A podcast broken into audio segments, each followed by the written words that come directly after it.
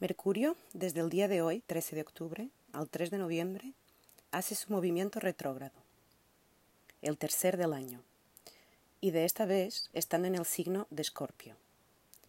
Que un planeta quede retrógrado es un efecto óptico que tenemos desde la observación del cielo desde la Tierra, porque parece que el planeta está girando en dirección contraria.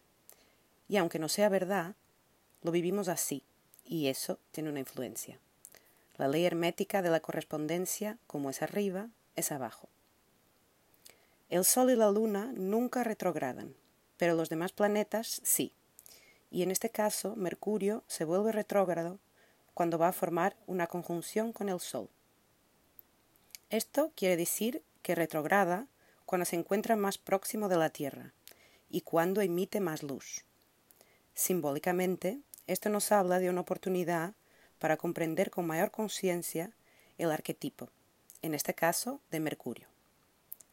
Mercurio, en la mitología romana, era un importante dios del comercio, hijo de Júpiter y de Maya. Su nombre está relacionado con la palabra latina merx, mercancía. La mayoría de sus características se tomó prestada del dios griego Hermes. Mercurio ha inspirado el descubrimiento del planeta Mercurio el elemento mercurio y la planta mercurial.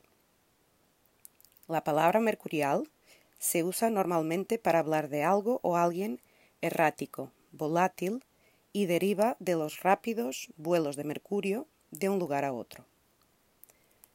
Mercurio o Hermes era el mensajero de los dioses, dios de la abundancia y éxito comercial.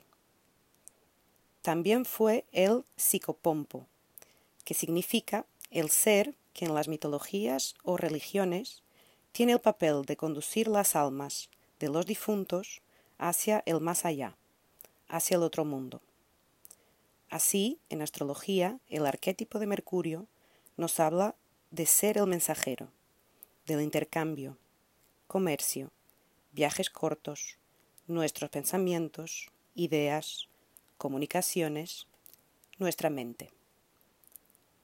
Así que en el momento que Mercurio retrograda, los temas que él representa se ven afectados.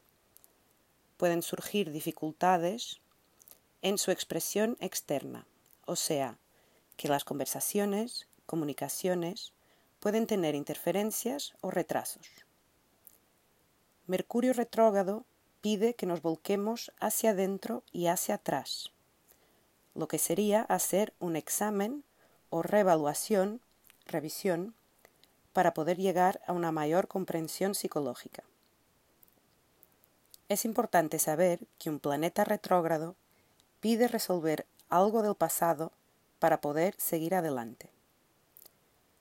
Estando en el signo de Escorpio, se refiere a pensamientos, ideas, creencias, formas de comunicar pasadas que nos conectan con vivencias profundas, emocionalmente, y que de alguna forma nos llevan a la parte sombra de nuestra psique, lo que está escondido, lo que es tabú, lo que cuesta aceptar o que es incómodo, pero que está ahí.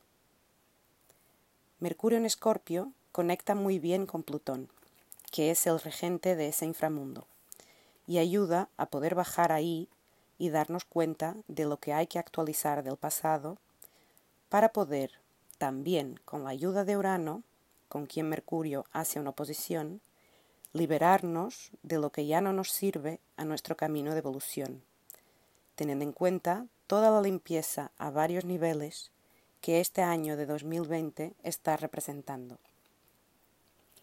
Obviamente, también te diré que es un periodo donde puedes notarte más olvidadizo o olvidadiza. Hacer listas y organizarte con una agenda ayuda hacer backup de los documentos en tus aparatos electrónicos, revisar lo que firmas y poner atención en tus trayectos en transporte.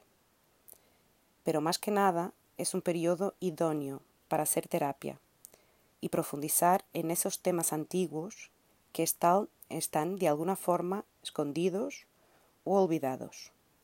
Traerlos a luz y poder transformarlos es, en mi opinión, el gran pedido de Mercurio y si te puedes alinear con lo que te pide, el regalo será enorme.